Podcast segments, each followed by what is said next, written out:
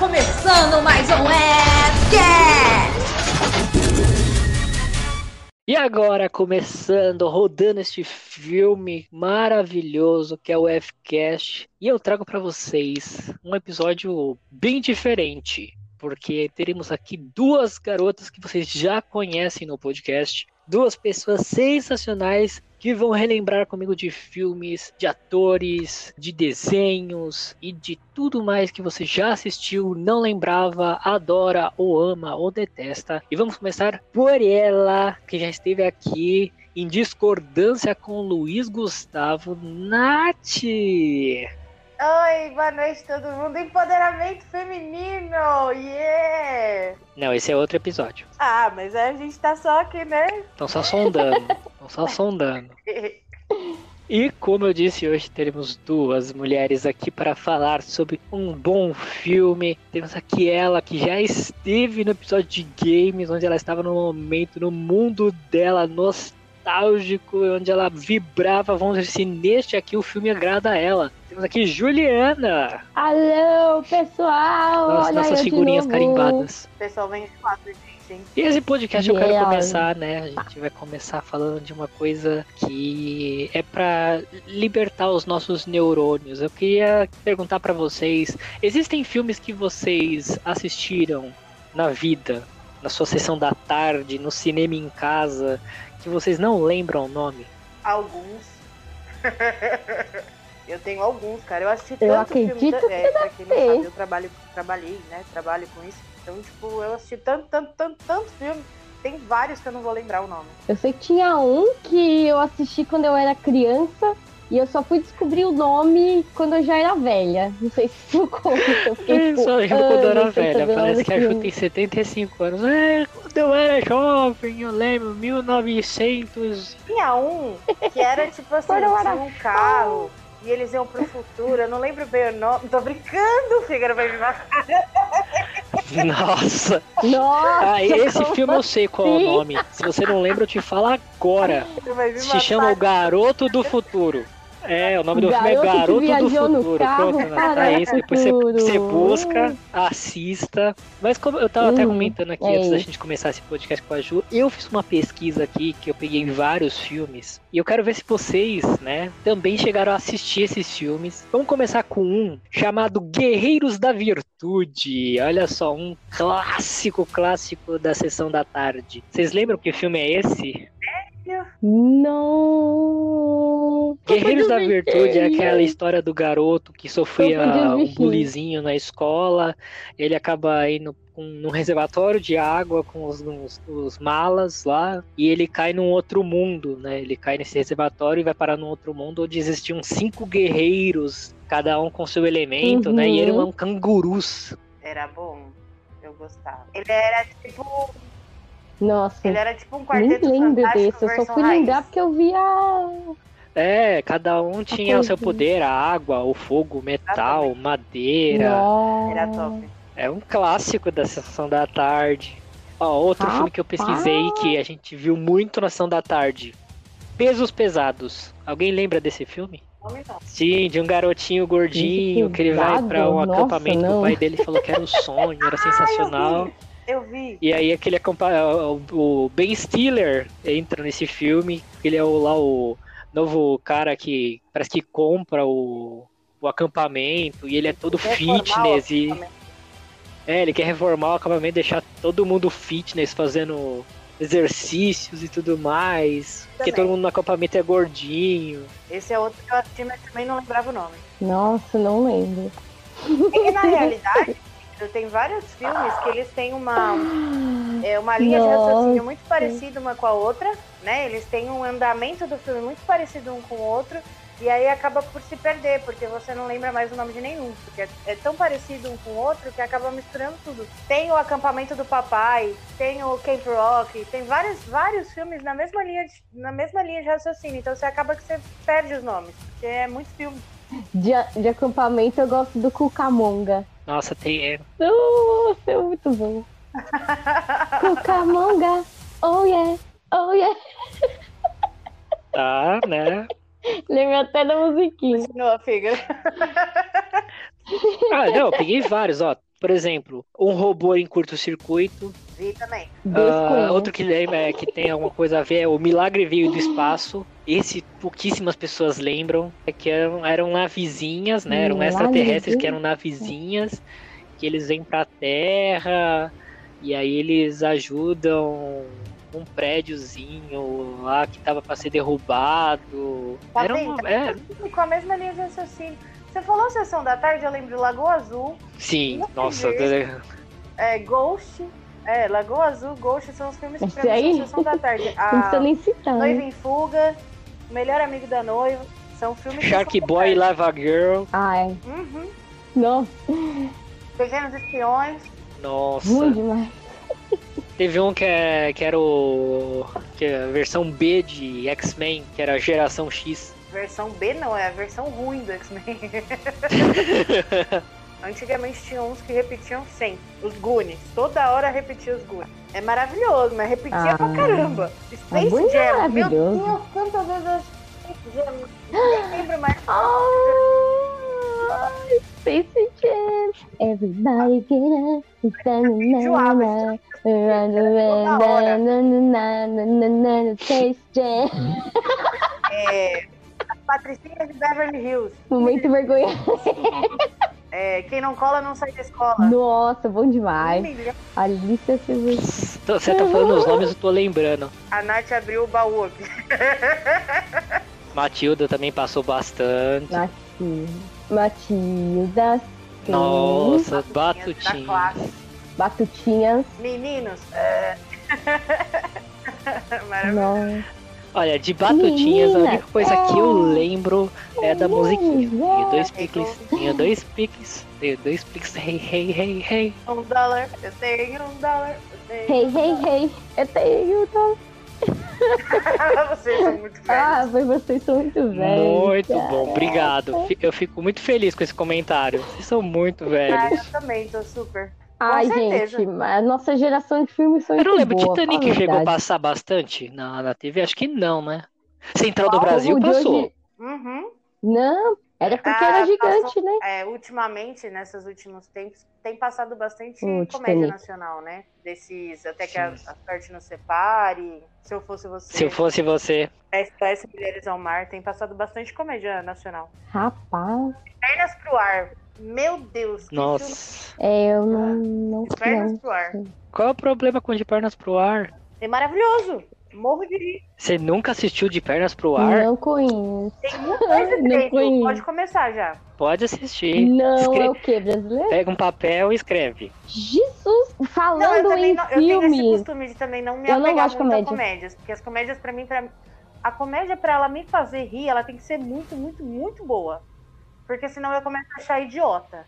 Então, tipo, eu tenho um problema com comédia também. Eu sempre falei isso. É, acho que a única comédia brasileira que eu gostei É uma peça. foi aquela da mãe. Como que é?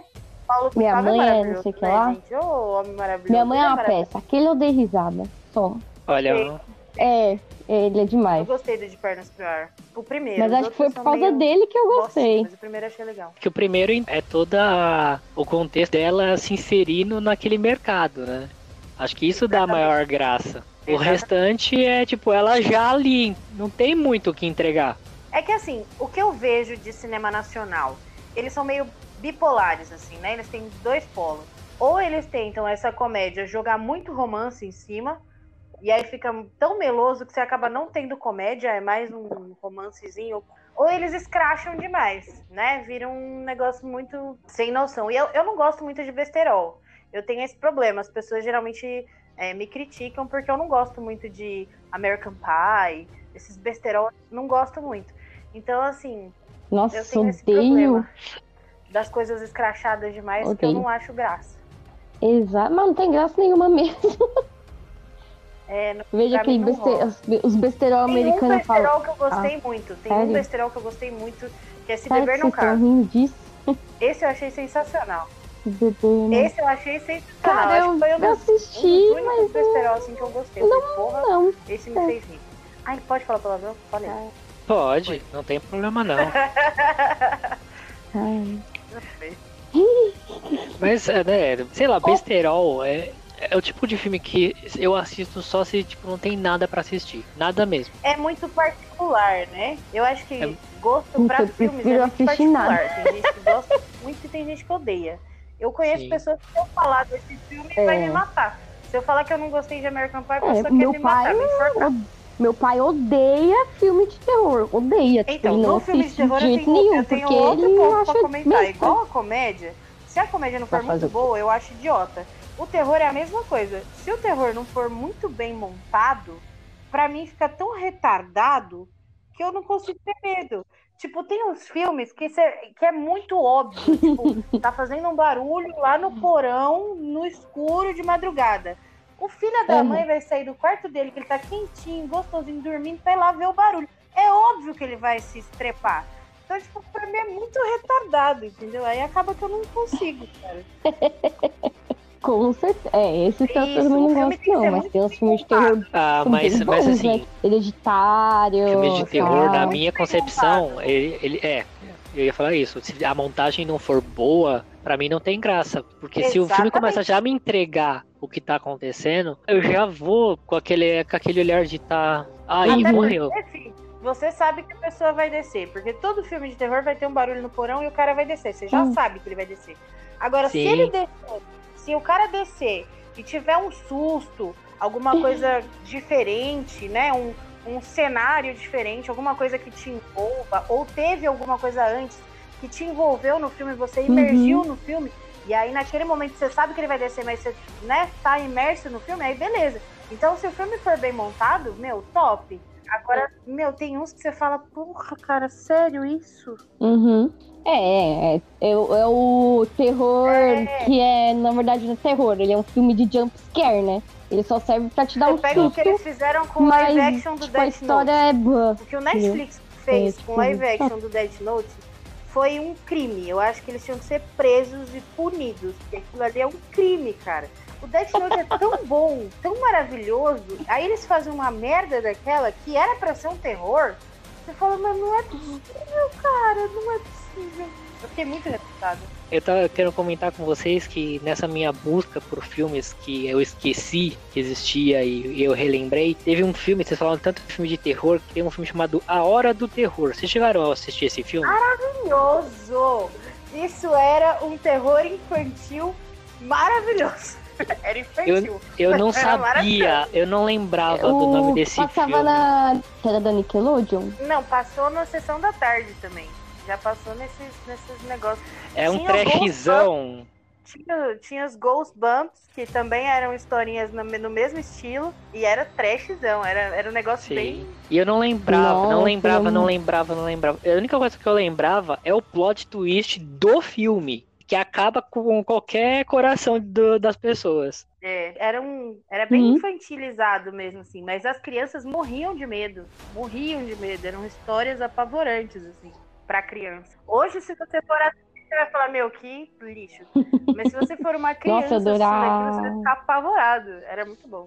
Sim, é mó legal que, tipo, a- na sessão da tarde a gente sempre tinha um pequeno resumo do filme, com aquela voz lá dizendo: Oh, crianças em altas aventuras e não sei o que. Ah, meu Deus. Uhum. Sim. A gente tá falando tanto da sessão da tarde no cinema em vai casa do SBT também teve filmes muito legais que eu cheguei a assistir. Eu não lembrava o nome. Por exemplo, Freakland, o Parque das Aberrações, é isso? Acho que é isso. Que também era estilo terror, mas não. Era trash, era aquele trashzão muito, muito, muito zoado. Uhum. Que eu achei sensacional. Também Tinha o. que deveriam ser, tipo, um terror adulto, mas se você for colocar eles pra um adolescente ou pra uma criança assistir, se tornam bem pesados. Tipo, eu morria de medo do Chuck. Eu assisti o boneco assassino eu tinha pavor dele. Eu, tinha, eu entrava em desespero de ver um boneco. Quer ver? Ó, tem, tem dois filmes que eu queria comentar aqui com vocês também, que é são Tá dois filmes muito clássicos que todo mundo Eu adora assistir.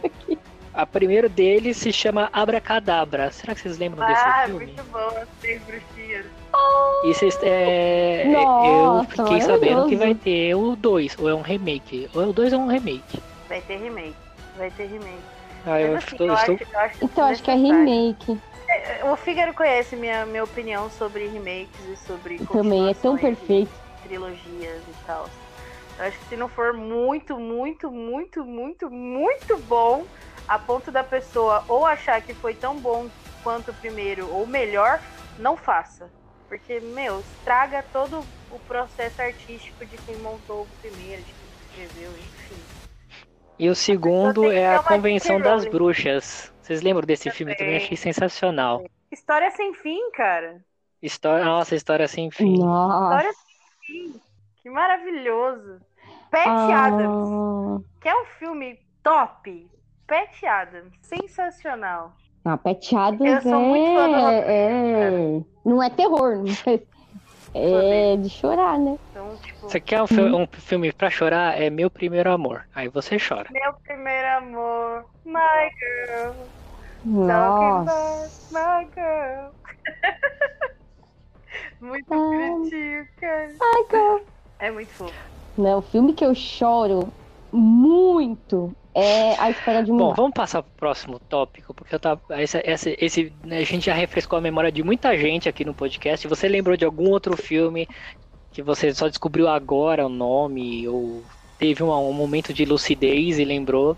Você comenta aqui pra gente.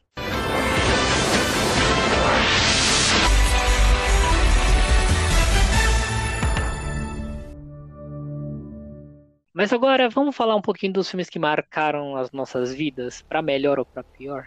A gente Vamos. assistiu e falou que incrível e assistiu e falou, meu Deus, por quê? Por quê, Vamos. senhor? E vamos começar por você, Nath, vai, me fala aí, nos conte os filmes que você teve marcas na sua vida, pra melhor ou pra pior.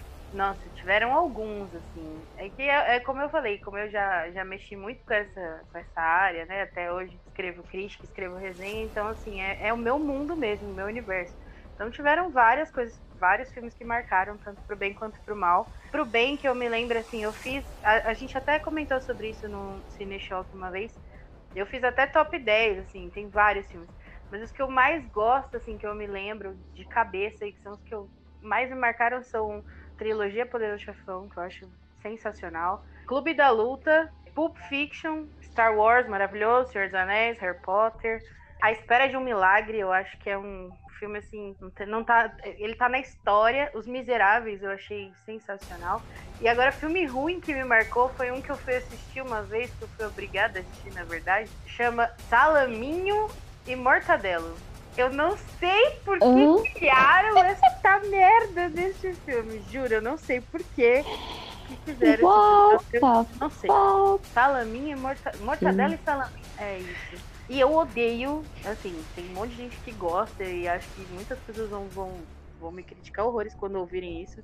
Mas eu odeio, eu tenho pavor, eu tenho ojo de Debbie Lloyd. Cara, eu tenho pavor Nossa, eu não vejo daquele- graça nenhuma. Ah, Nossa, eu, eu posso criticar Debbie Lloyd como filme. eu acho Agora, como desenho, é outros 500. Aí eu, Cara, não, é muito ruim. Tem, tem desenho. Porque eu, eu acho que tem coisas Tem no desenho? filme que tipo, são muito, muito imbecis, mas se você for colocar na ponta do lápis pra desenho, você fala, tá, beleza. Porque no desenho você pode Ah, tudo. Pra mim não Então, passa, cara. Pra mim não passa. aí eu, eu até relevo. Agora no filme teve coisas que eu assisti e falei, ai, tá, legal. Tem alguns live actions que eu também olho e falo, meu, por quê? Tipo, Death Note foi um que eu falei, por quê?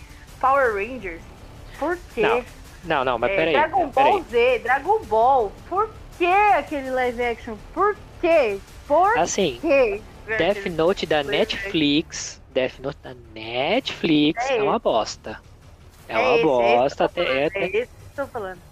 até eu concordo. Agora, o Death Note japonês. Ai, já são outros Não, 500. mas aí é outro 500. Eu tô falando do live action do Netflix.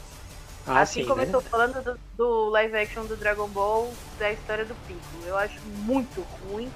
Eu falo, meu, pra quê e por que fizeram isso? Ah, Não é acredito.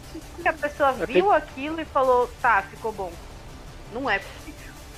Não, a pessoa provavelmente tava querendo ganhar uma grana. Me marcou muito negativamente. Acaba com a história, acaba com o sonho, entendeu? Acaba com uma história de, de algo que era muito bom. que eu, eu cresci assistindo Dragon Ball, eu amo o Dragon Ball do meu coração. Aí você vai assistir um filme daqueles e fala, meu, o que, que fizeram com o Dragon Ball? Então, assim, tem coisas que eu acho que são Street Fighter. Tem coisas que são desnecessárias, gente. De verdade, desnecessárias. Vamos lá, filmes que marcaram pra bem e pra mal. Pra bem foram filmes que eu, tipo, assisto várias e várias vezes.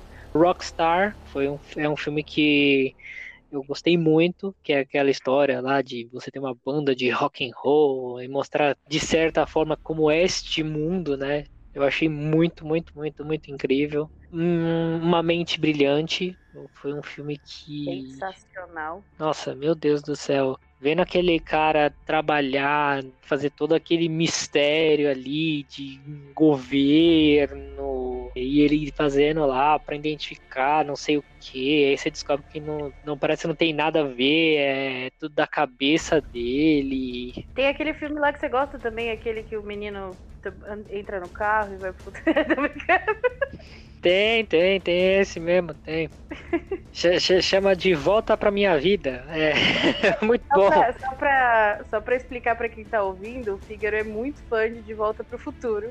E eu estou brincando com a cara dele, porque eu também gosto muito de De Volta pro Futuro. Então, então eu já ia falar deste filme, porque De Volta pro Futuro foi, um, foi a trilogia que, meu Deus do céu, foi, é a trilogia que se me deixar, eu posso assistir o dia todo, em, em loopings. Boa pipoca, eu vou embora. O Guia da Mochileiro das Galáxias, também é um filme que eu, que eu gosto bastante, por causa dos livros, por, por causa da história em si, né?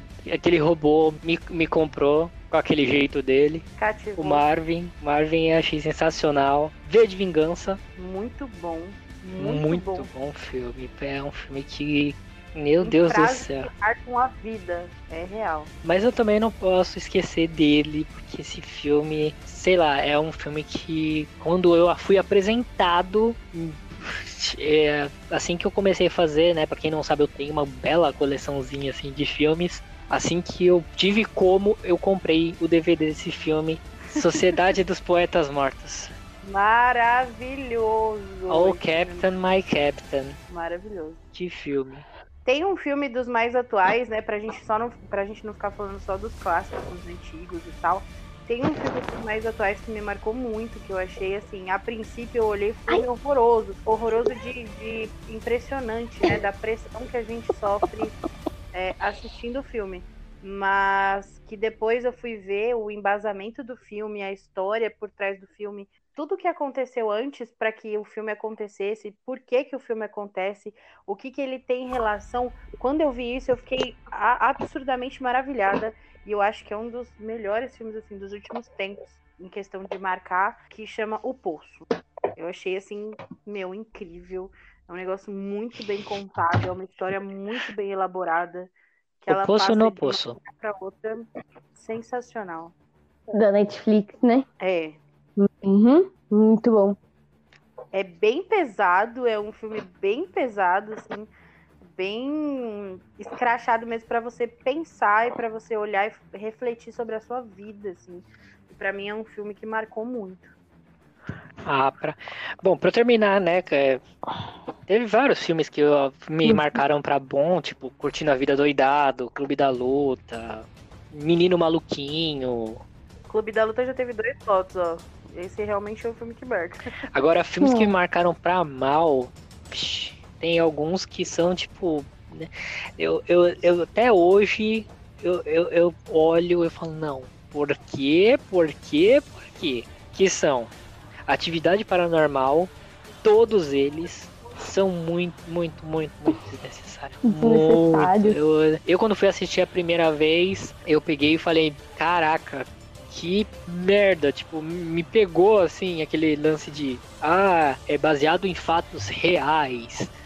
E aí eu, eu não conseguia dormir, né, porque eu ficava pensando Nossa. naquilo e não saía da minha cabeça de jeito nenhum. Uh, depois tem dois filmes também eu odiei pelo resto da minha vida, que é Godzilla 2000. Nossa, é, é, Nossa. muito, muito. Eu, eu realmente, quando eu vi esses filmes, eu falei, ai meu Deus, por quê? Anaconda. Anaconda é outro.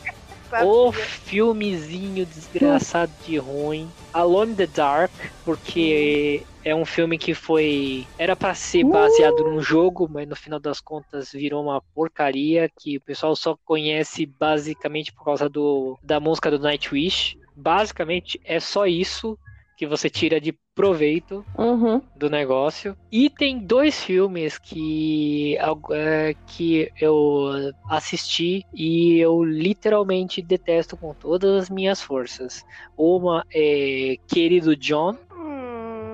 Detesto esse Não. filme muito, muito. O filmezinho ruim, chato, que dá vontade cara. de. que não me desce. E um outro chamado Missão Madrinha de Casamento. Meu Deus do céu, esses dois filmes podem ah, dar as mãos e sair andando. Eu vou dar um chute e derrubar eles de um penhasco. Que, mano, que filmes chatos, que filme ruim. ok, vamos respeitar a opinião do coleguinha. é, não, ele odeia. Não entendi o motivo, Eu falei, tá gênero de filme é, é muito particular. É muito particular. E pra mim, os filmes do Spark são sensacionais, todos eles. A última música, Querido Joe, uma, outra- uma noite e meia de, Vai entender, de né? amor, uma sei. semana e meia de amor. Todos os filmes É, do nossa. Spark são muito bons. Ele Ah. criticou o Spark, cara. Dá até uma dorzinha no coração. Ah, Ok. Desculpa. Não, não desce, não desce, não desce, não desce, não desce. Próxima vez que Fígaro vier em casa comer pizza, eu vou botar Querido Joe pra ele assistir. Vou embora antes. Nossa. Nossa, nem, Vai nem, passar fi- nem fico. Você me apresentar na porta, é, vai ser tipo é, Uhum. Drácula com o crucifixo. Eu vou lá ah! e vou sair correndo. Mas a Sim, sua vez, Ju. Filmes que te marcaram pra melhor e pra pior. Cara, filme. Eu acho que a minha vida nerd começou com ET.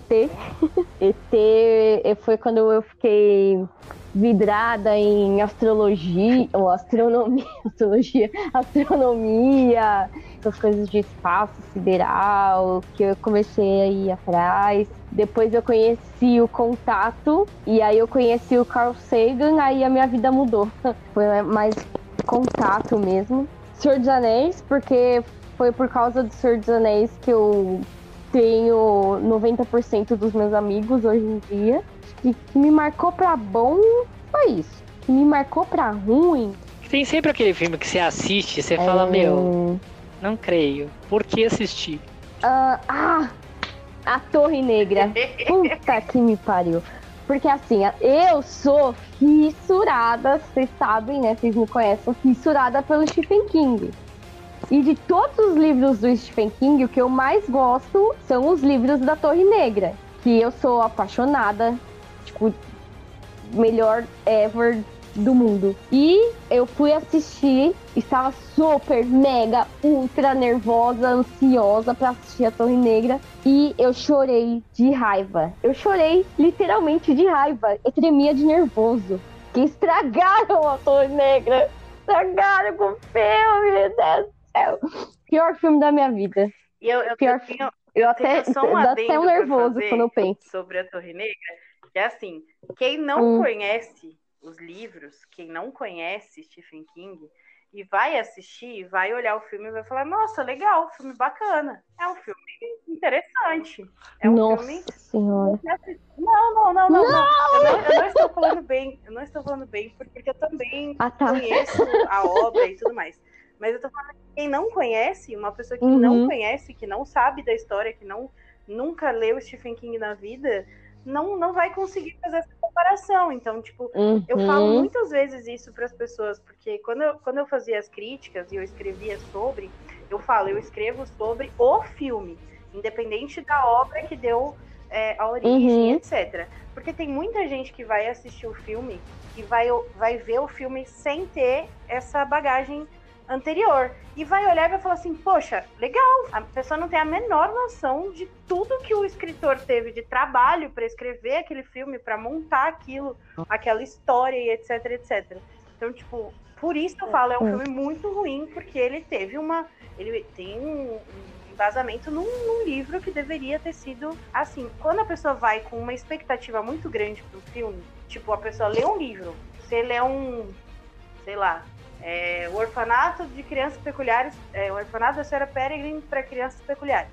você lê o livro, você fica com uma expectativa gigantesca. Você fala, mano, que livro maravilhoso. Aham. Aí você assiste um filme daquele, se você for com a expectativa do livro, você vai tomar no meio do nariz, que é horrível. O filme, pra quem lê o livro, o filme é horrível. Mas pra quem vai sem expectativa que não leu, aí é outros 500, entendeu?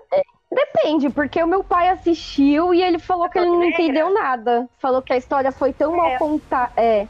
Que a história foi tão mal contada que ele ficou perdido, não sabia nada do que É, estava então, tem acontecendo. gente que eu achei o filme, se eu não tivesse, se É. eu não tivesse meu, minha bagagem anterior, eu acharia o filme ok. Como eu tenho, eu achei que o filme ficou muito ruim. É. Meu pai, ele não, gostou. Eu conheço pouca gente que assistiu, graças a Deus. Mas o meu pai que assistiu, ele falou que não entendeu nada que tava acontecendo. Ele falou, meu, a história não se monta. Eu não sei o que tá acontecendo. Agora você me explica porque Sim. você sabe. Cadê aquela, aquela teclazinha pra explicação, né? Sim. Mas eu achei que, é, fora o que fizeram, ele foi muito mal montado. Tipo, quem não, quem não leu, pô, tipo, É a, é a minha opinião, por Porra. exemplo, de Esquadrão Ah. Suicida. É a minha opinião de Esquadrão Suicida. Eu, como tenho todo embasamento de HQ, eu já li, já. Né, a gente tem toda uma história anterior, você conhece os outros Uhum. personagens, você tava esperando outra coisa. Eu tava esperando outra ideia de Coringa, porque eles deram tanta ênfase no Jared Leto como Coringa que eu esperava, né, uma atuação e tal. Quando você chega pra assistir, você fala, é, é, acabou? É isso? Tipo, ficou muito ruim. Eu amo super-heróis. Eu amo super-heróis. Eu amo quadrinhos, amo super-heróis. Só então que que eu não Suicida- conheço nada. Aí eu Quadrão assisti, Suicida bom. e, e Batman vs Superman, pra mim, superaram as expectativas negativas, cara. Que ficou muito ruim. Gostariam de falar mais alguma coisa? Eu queria saber de vocês, na verdade, também, sobre a opinião ah, de ambas as pessoas sobre um filme em, em, em particular. Lá vem bomba. ver- Hum. É, lá vem bomba. São dois filmes, na verdade, né? Tem a mesma característica e eu gostaria de ter a opinião feminina, porque, na minha opinião, são dois filmes muito ruins. Um é trilogia e um não. Ai, meu. 50 torres de 15 e 365 Hum. Muito bom, Nath. Por ter acertado, você é a primeira a falar. Ah, mano, não faz isso comigo. As pessoas vão Ah. me. Pra mim vai ser muito fácil É, falar. então, é não assim. assistir. Eu li os livros, né, de 50 tons de cinza, eu li os livros antes de assistir os filmes. Então, eu volto naquela tecla da expectativa. Você cria uma expectativa, porque o, o livro, pra mim, é muito bom. É um livro muito bem escrito, muito bem contado, que leva as mulheres, em, em geral, a terem uma experiência positiva no livro. E aí, quando você assiste o filme, o que, que aconteceu com o filme? Eu vou dar a minha opinião técnica, tá? O que, que aconteceu com o filme? Se eles fossem levar ao pé da letra tudo que estava no livro, o filme teria que ter uma censura mais 18. Se o filme tivesse uma censura mais 18, eles perderiam muito público. Muito.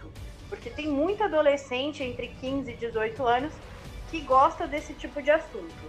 Eles estão com os hormônios à flor da pele, então eles são doidos para assistir esse tipo de coisa. Então, se eles colocam uma censura mais 18, eles perdem muito público. Perdendo muito público, eles vão perder muito dinheiro. Então, o que, que eles fizeram? Eles deixaram muito mais leve do que o livro, mas muito mesmo, tipo, absurdamente mais leve do que o livro, o que estragou a história completamente, porque a história é mais 18, então estragou completamente a história e o filme ficou muito ruim. Tanto que ganhou Cereja de Ouro, que é, é muito ruim. Mas, assim, eu não culpo os diretores do filme, porque eu acho que eles estavam preocupados muito com a bilheteria. Então eu não vou culpá-los por isso, mas eu achei muito ruim. E 365 dias lá, o DNI, o que, que eu achei sobre o filme? Eu achei o, o filme, a ideia do filme muito parecida com 50 Tons de Cinza, só que eles conseguiram melhorar um pouco os 50 tons cinza. Por quê? Porque tá mais explícito, tem mais, falando português, claro, tem mais putaria, então ficou mais explícito. Então eles acertaram um pouquinho mais a mão nisso daí. Mas ainda assim eu achei bem, como é que eu posso dizer? Bem blockbuster, bem sem gracinha. Uhum. Mas as mulheres estão gostando. As que eu conheço, as mulheres que eu conheço, gostaram muito do filme. E a Ju não assistiu, então ela, é, como já diria a Glória Pires, eu não tenho embasamento para opinar. Não posso opinar. Eu não assisti, eu não li, então eu vou E a sua me opinião, abster desse tópico. Sendo Ah, homem. na minha opinião, os filmes tentam passar a sexualidade de uma forma, não, não conseguem. Não- Eu Falham li o primeiro livro, falharam muito miseravelmente, porque. Até porque o assunto, como você mesmo falou, tipo, pra ser tratado da forma que tem que ser tratado, tem que ser uma coisa maior de idade. A gente estava esperando um filme mais 18, vamos dizer assim, né? Porque a gente viu o conteúdo e falou, bom, se é isso que eles vão ter que apresentar, então tudo bem, a gente entende, entende que a classificação é, mai é maior. Então, tudo bem. Mas eles não conseguiram, nem com o 365 também. Eu, pra vocês terem uma ideia, eu assisti o 365 e parei. Porque eu parei e assisti o filme e falei, mano, que lixo. Não, eu não vou gastar meu tempo. E fui assistir outra coisa. Falei, não vou assistir essa porcaria, deixei pra lá. Falei, tem pessoal que gosta? Tem, mas na minha opinião, não não foi um filme que, que me agradou para poder terminar de assistir. É, eu não achei tão ruim assim, mas é a mesma coisa que eu falo sobre o Nicholas Sparks, né? Ele, ele odiou o Nicholas Sparks, então.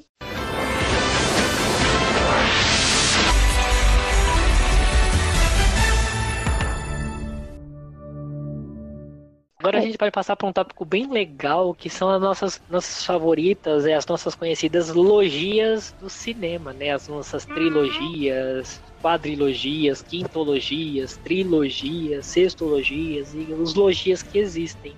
Octologias, Harry Potter, uhum. maravilhoso. Sim, Harry Potter. Eu tenho, eu aí, tenho um problema muito sério de falar sobre esse assunto, porque as pessoas vão achar que eu tô falando uma coisa e eu tô falando outra. Mas enfim, vamos lá. Comece ah, eu já me acostumei, tudo, eu já me acostumei com as pessoas me odiarem ou me amarem pelas minhas opiniões.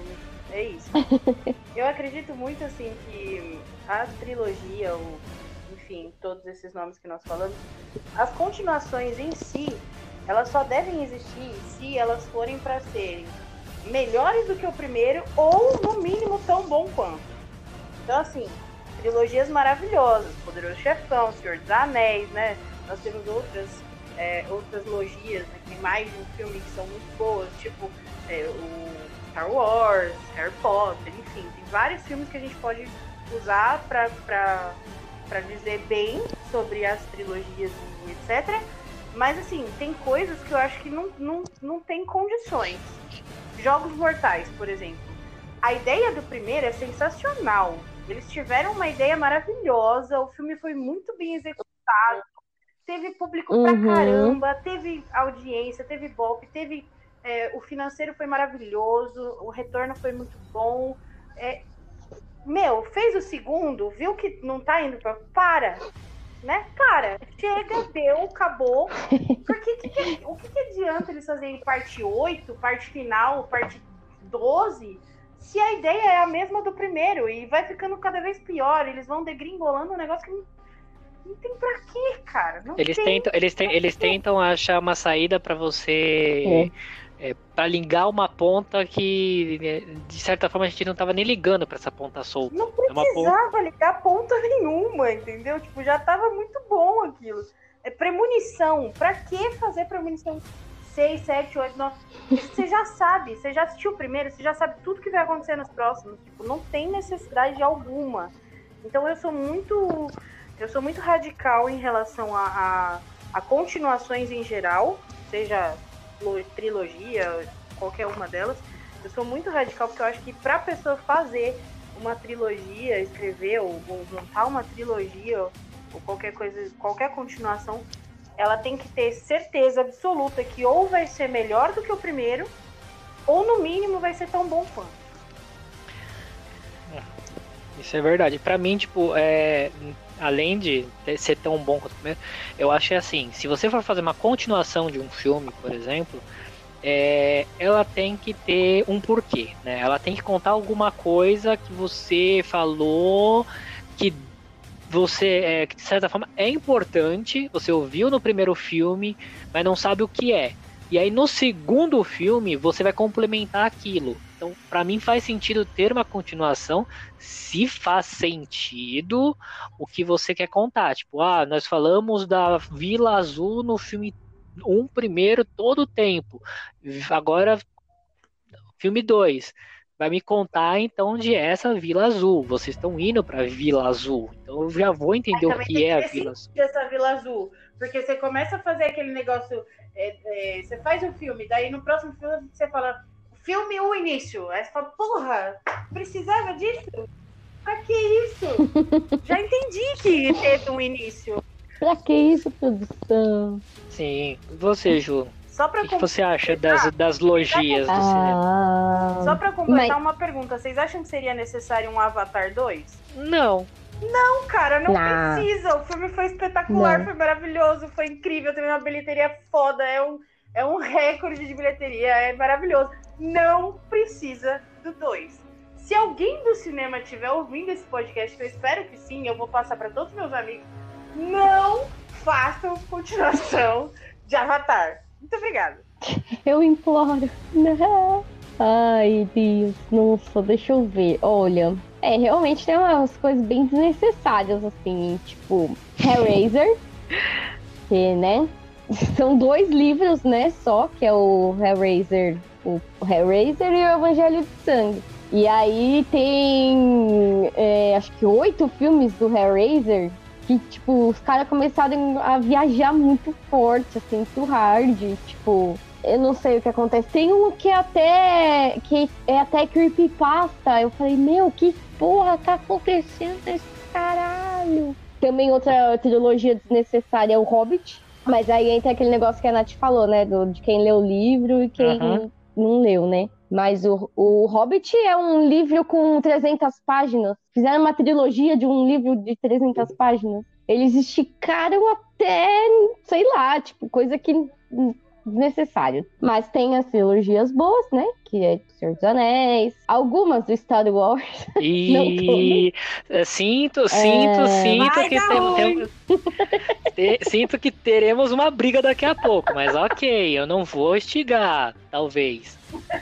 Gente, vocês realmente gostaram da última trilogia Eu não do sei, eu não assisti o último filme até hoje. Eu não vou entrar no mérito agora, vamos pra frente. Não tá perdendo nada. Enfim, a maioria é desnecessário. A, a grande maioria é desnecessário. Não tem porquê, mas o povo quer dinheiro, né? Então, tá bom, boa sorte. Eu queria saber de vocês algumas logias, eu quero saber se vocês acham que foi válida ser feita ou não, tá ok? Primeira delas Hum. que eu trago aqui pra vocês é a nossa Uhum. logia de sexta-feira 13. Não, Alguns sim, outros não. Hora do pesadelo. Não.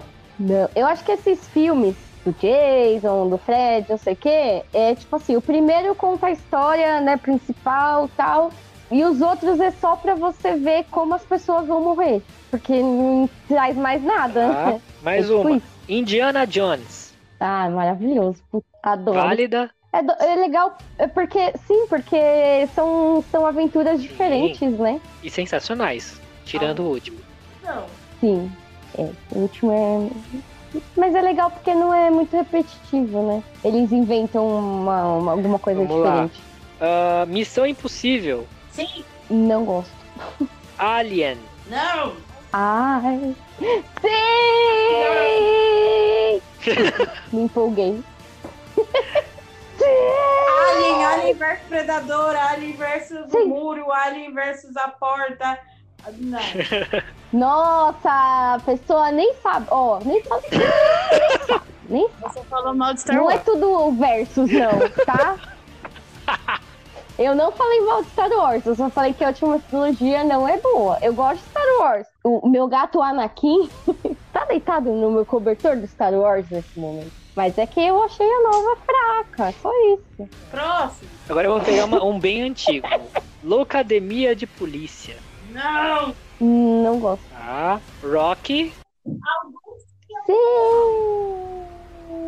Ai, Rambo. Não. E agora pra fechar, Robocop. Não. Nossa. Não.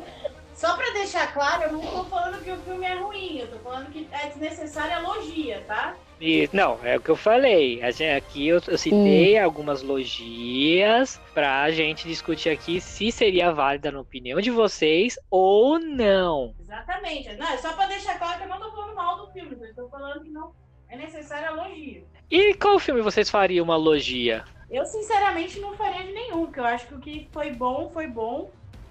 E o que não foi bom é porque não era pra ser, entendeu? Particularmente, eu não faria nenhum. Nenhum? Nenhumzinho? Não. Putz, essa A Chu tá pensando.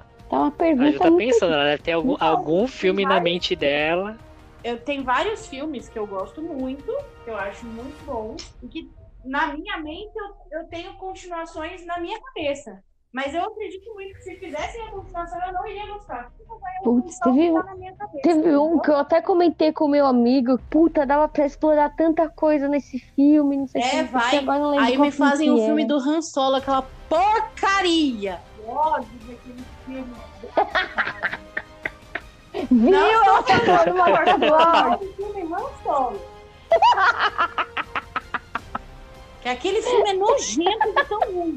Cara, é horrível. Nossa, é muito cara. ruim. É muito ruim. Ai, mas tinha um filme que eu, que eu falei até pro amigo meu, nossa, que filme da hora, dava Mas, pra cara, explorar várias coisas, não sei o que. Pior de tudo agora não me- são me as trilogias que eram boas no começo e ficaram ruins depois. Pior de tudo é aquele filme que já é ruim do início e continua ruim e continua e tem, e tem continuação. Tipo, todo mundo em pânico. Aquele filme já é uma bosta desde o primeiro. Os caras fizeram um, dois, Nossa. três. Pelo amor de Deus, gente. É, isso daí foi extremamente desnecessário. É, tem, tem filmes que todo mundo em pânico. não tem porquê. Besterol americano, esses tipo, esses tipos de comédia escrachada, muito de besterol, é, eles tentam vender pela zoeira com os outros filmes que são bons. É só isso que eles tentam fazer. É só isso que eles vão te entregar. É, Você já sabe o que é. 50 tons de preto. Meu, se todo mundo, se a maioria já não gostou dos 50, tons 50 de tons de cinza, preto. por que, que você vai fazer uma paródia ruim dos 50 tons de cinza? Não A Ju falou uns 50 tons de preto. É, existe o Ah. filme 50 tons de preto, tá até na Netflix, que é uma paródia dos 50 tons de cinza. É uma paródia ruim de um filme que já é ruim, entendeu? Nossa. Ainda bem que eu não é. soube Agora você ouviu, agora você ouviu falar. É, infelizmente. Posso voltar no tempo. 50 tons de preto. e Juraxi? Meu E Deus. Juraxi? eu faria, Park. eu faria, eu faria Fala continuação na mesma linha que eles estão fazendo e que eu acho que é muito válido que eles vão fazer, né? E eu, eu continuaria explorando esse universo porque pra mim é um universo muito vasto e tipo tem tudo a ver você continuar até não aguentar mais, porque eu assistiria todos os filmes até não aguentar mais. É Animais Fantásticos. Eu acho que tem muita Ai, coisa tão boa, tem muita coisa pra ser explorada, tem muita história pra ser escrita vai conseguir pegar público de tudo quanto é idade e muito, durante muito tempo. Então, tipo, esse tipo de continuação eu acho que é super válido, tem que continuar mesmo, porque vai ter bilheteria e vai ter gente pra assistir, e eu sou uma delas. Eu também. Eu também. Nossa, podem falar qualquer coisa. É, porque é o Johnny Depp. Blá, blá, blá, blá, blá, blá. Ai, gente. Por favor, né? Eu, eu- só tenho uma coisa pra falar com essas pessoas. Superem, cara. Superem, porque ele é maravilhoso e pronto. É isso. Ah, Supera. mas a gente também não pode esquecer de algumas logias, né? Tem umas logias que, por exemplo, temos a logia que entra pro próximo, até no próximo, no próximo quesito do podcast. Mas antes de falar dela, eu quero falar da minha trilogia favorita, que ninguém nem encostou o dedo. Acho que ou é por medo da minha pessoa, porque não sabe que eu sou fã. Mas é a nossa trilogia de De Volta pro Futuro. Ah, mas essa daí a gente precisa falar. E aí, o que, que vocês acham? Te- deveria ter um próximo filme? Que o pessoal tanto fala que ah, deveria ter um De Volta pro Futuro 4. Eu, na minha opinião, eu falo, não, não precisa. Não, Tá bom assim. não estraga. Ah, mas tem que ver, tá porque o. Dr. Emmett Brown com a locomotiva do tempo. E não, não precisa. Não estraguem o que já tá bom. Eu acho que time que tá ganhando não se mexe, né? Então deixa assim, tá bom. Foram três sucessos, não vamos dar sorte pro azar. Outra coisa que eu Então, acho olha, né? impressionante Calma. que o povo faz pra caramba e que eu não concordo e que eu acho que não deveria ser feito são os benditos dos remakes. Mas é o que eu fico pensando isso constantemente, tipo, mano, se fizerem um remake de Senhor dos Anéis algum dia, eu acho que eu vou dar eu um uma pergunta tão pra você. monstro. Diga. O que você achou do novo Jumanji? Achei engraçado. Não achei tão bom, mas Ah, achei, adorei. achei, achei, achei engraçado. Ah, é, é que assim, o primeiro Jumanji, pô, não tem. É, é, é clássico, é o que a gente falou, é um filme clássico. Mas eles tentaram trazer o clássico com uma roupagem nova. E aí eu falei, ok, tá bom. Vai conquistar um público. Não, gente, É, meu Deus. Não acaba com Ah, a- eu achei não acaba com a divertido. admiração que eu tenho por vocês.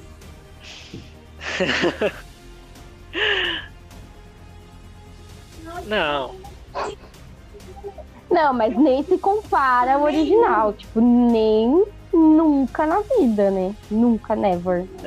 Não fique bravo. Eles vão, eles vão continuar aquilo, gente. Por Já vi favor, pior? Não façam isso. Não alimentem um outro. Ah, não é tão ruim assim, vai. E a nossa. ah, temos algumas outras trilogias que a gente não citou, mas Não, sei lá. é divertido. Jogos Vorazes, por exemplo. Gosto muito mais dos livros, mas achei que os filmes foram ok. Tirando o último, que foi bem Eu gosto. Jurassic Park. maravilhoso. Ah, puta, muito bom. Homem-Aranha. Qual mais? Tocaram meu ponto fraco.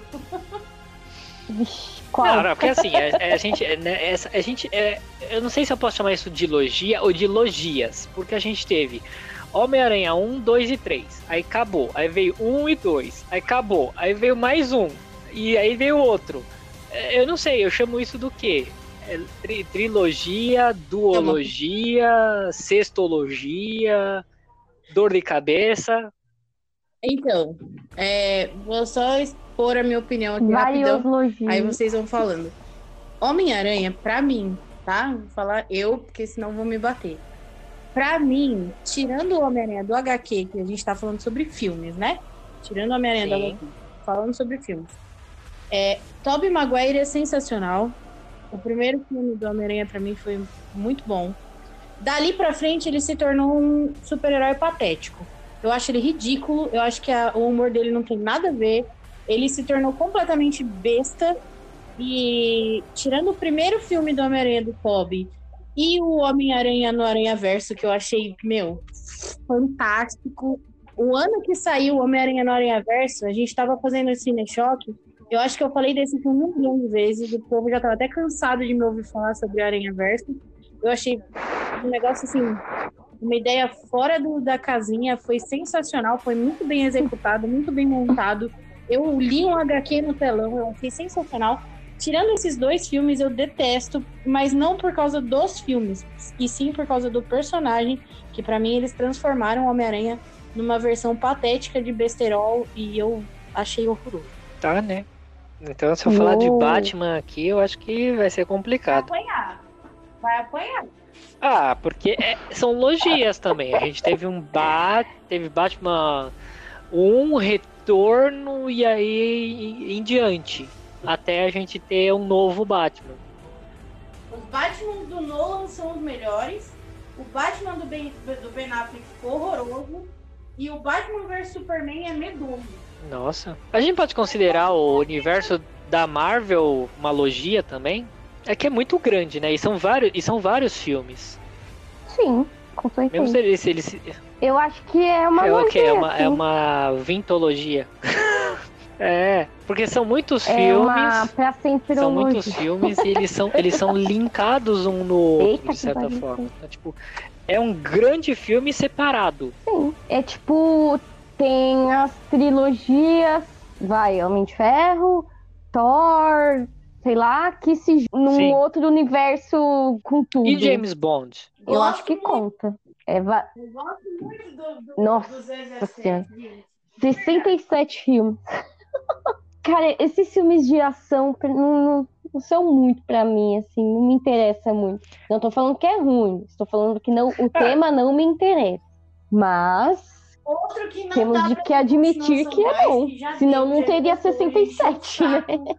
Eu acho que já deu o que tinha que dar, até porque não tem mais o ator. É Velozes e. Velozes e Furiosos. qual? Não que assisti. dá, O ator morreu. Nenhum, porque- muito. Chega. Não, era o Paul Walker, era o. Esqueci o nome dele. Mas É, o o ator principal não é era, o o Paul, Van era o? Paul Walker até ele morrer. E Crepúsculo, gente? jurava que era Vocês querem falar alguma coisa de Crepúsculo? Não, Você vê que eu não manjo nada. Não. Viu? Vira de Não fala costas. mal de Crepúsculo É na minha frente. É Ai, isso, gente, olha, toda vez que eu tô na bad, eu assisto Crepúsculo. É sério, toda vez que eu tô na bad, eu assisto Crepúsculo. Mas peraí. Se você me ver assistindo é Crepúsculo, você já vem me perguntar, um você tá negócio. bem? Eu Eu falo, não, tá porque eu tô assistindo também vai Crepúsculo. querer entender. Você assiste Crepúsculo quando está na bad pra melhorar? Ou você assiste pra afundar de vez? Que ô filminho ruim, cara. É. Ah, tá, entendi. Então tá valendo. Pra afundar de Entendi, então tá valendo. É, é. É tão ruim que é bom. Eu até me sinto menos mal assistindo Crepúsculo, porque eu falo, meu Deus, isso é muito ruim. Você fica pensando, Eu eu tô tô ruim, mal, eu tô mal, pior. mas eu podia ter feito Crepúsculo. Se eu tivesse feito Não Crepúsculo, vamos eu ter- estaria pior. Então, então a gente, eu acho que a gente não pode desmerecer o Crepúsculo, hum. porque apesar de ruim, ele é útil pra alguma Ele é coisa. bom pra você ficar pensando, eu podia ser um ator de Crepúsculo, eu podia estar pior, mas não, eu só tô ruim. Só isso. Eu, eu- não, e sabe o que eu acho mais incrível? Que quando, eu, quando vocês falam de Crepúsculo, mano, a- o link que me vem na cabeça é o Robert Pattinson, né? Aí você fala, não, o cara depois deve ter feito algum outro filme bom e tal. Aí você vê, ele foi fazer um filme que chama Lembranças, né?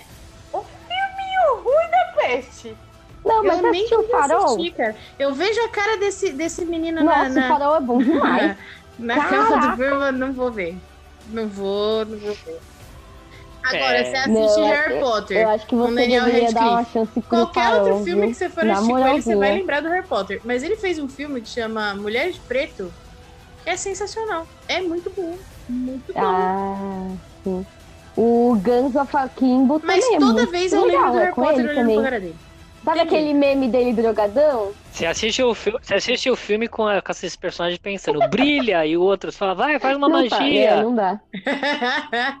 eu, é- não, é sério. Toda vez que eu assisto o filme com o Zac Efron, eu começo Aí a cantar as fala, "Ai, não, musiquinhas do High errado." School Musical. Não tem jeito. É, não, eu, eu, eu, eu fui uma Gente, adolescente patética. Eu Eu sei todas as músicas Musical. do High School Musical 1, 2 e 3.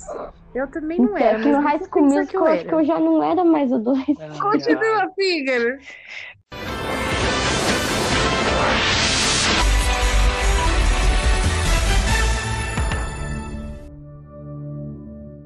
Se você lembrar de mais alguma analogia, meu público lindo e maravilhoso, comenta aqui pra gente. Se você também não gosta de Crepúsculo, comenta aqui pra gente. Se você acha que a Ju está errada, deixa seu comentário também. Mas nesse, agora nesse, nesse bloco eu quero falar com vocês do momento que a Disney entra em nossas vidas. Qual é o primeiro filme que vem na Ah, mente de vocês quando a Disney! palavra é Disney? Puta, cresci com a Disney, né, gente? Tá. Hércules! Vai, outros filmes que a gente conhece da Disney, na minha, assim, quando eu falo Disney, na Hum, hora que vem na minha cabeça, Tá. são os clássicos antigos, né? Branca de Neve. Nós é Exatamente. tem que- É o que vem na minha cabeça também, porque, né, nós é velho. Teve algum filme da Disney que você e a não gente gostou? com isso. Filme da Disney que eu não gostei. Olha, eu vou te falar que eu não assisti Frozen. Eu não assisti Enrolados. O que mais que eu não assisti? Então, esses eu não sei se é bom, porque eu não assisti. Eu não Não é sei. ruim. Esse Frozen é ruim? Eu ele não sei. é exatamente como a, a versão dos filmes da Disney que a gente já tinha visto, né? Que era o caráter de princesa e tudo mais. Já sei, eu não gosto da Pequena Sereia. Nunca gostei da Pequena Sereia. Porque eu achei ela uma tosca, desistindo tipo, dela mesma por causa de um cara. Hum, Então eu nunca gostei da Pequena Sereia. ah, é- eu vejo a Pequena Sereia como a, a menina que é toda encantada com o que ela não conhece. Né, porque ela não conhece a superfície. Apesar de eu achar muito eh, estranho na- nesse universo da Disney esse lance de, de você ser A de- mulher sempre Ah, você mal conhece a pessoa, mas você encontrou com ela e ela é o amor da sua vida. Você vai viver agora feliz e contente no castelo dele. Tipo, Hum, você acabou de conhecer. Não, Valente quebrou o paradigma de por isso que eu gosto de Valente. esse estereótipo de princesinha indefesa total. Tipo, não, você vai casar? Não, não vou não. Você vai fazer isso? Não, não vou não. Uhum. Por quê? Porque eu não quero. É, É muito legal. Valente é perfeito. É, Frozen eu acho que tem a mesma pegada, porque são Ah. duas personagens distintas que uma você vê as princesas antigamente na, na concepção da Disney antiga, né, que é aquela princesa toda encantada, toda ludibriada pela, por um homem que é bonito, chegou falando coisas bonitas. E a irmã dela, né, a, a, a Elsa é a, é a rainha, então ela tem uma Uhum. cabeça muito mais amadurecida, ela tá ela, ela tem outros pensamentos. Então é uma outra característica, Hum. é uma coisa mais nova. É naquela, se você assistir, é capaz de você gostar. Eu gosto Você vai falar, interessante a história, é engraçada. É Tem, tem coisinhas assim que, tipo, são. Como é que eu posso chamar? São formas de você se inteirar com, com a Disney de novo, com esse lance de princesas. E enrolados é basicamente. Hum, é, porque é que essas animações 3D, não sei, sabe quando tipo, você fala, meu, não é Eu acho muito esquisito enrola- Enrolados, porque Enrolados. Ele tenta ser cômico, né? Uma outra forma de apresentar Rapunzel pra gente, né? Mas ele não muda. Nesse aí ela não Uhum. mudou a fórmula. Ainda é a princesa. Ela pega, encontra com o cara, Uhum. não desconfia, desconfia do cara, depois ela confia no cara, e aí por diante aí ele vira o homem da vida dela. Tipo, é muito incrível o, a paixão nesses desenhos da Disney de princesa, Ah. porque tipo, é muito instantâneo. É aquele cara lindo e maravilhoso no cavalo Uhum. branco que você acabou de encontrar, é ele.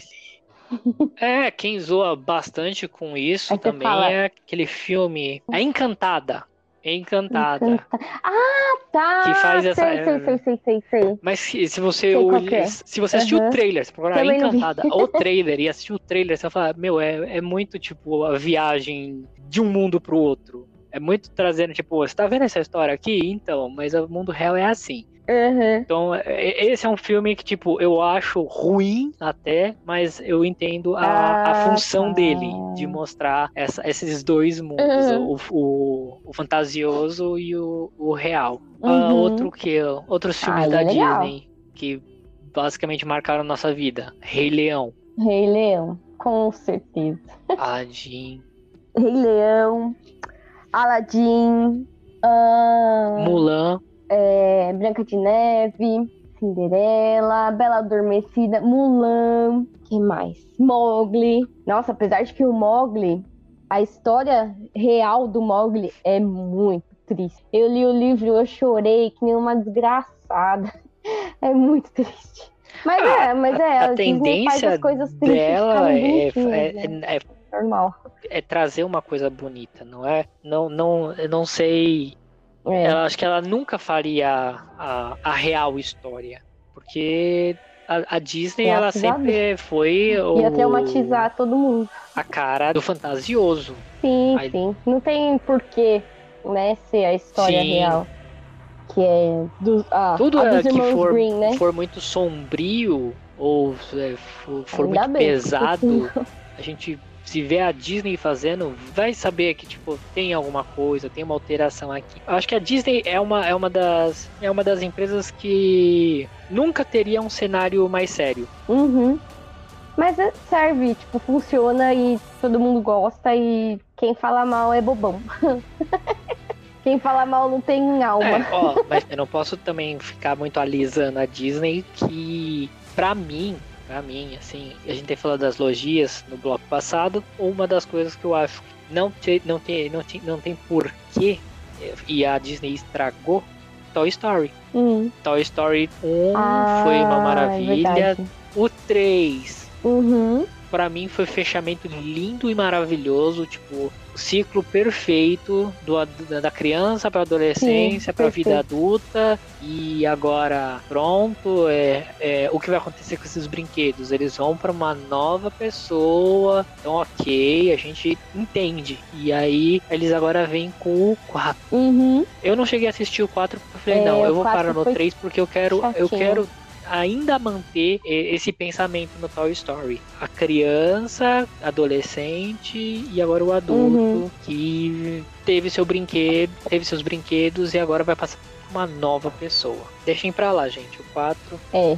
Não assista o 4. se vocês assistirem o 4, Vai por- assistam de é. cabeça aberta.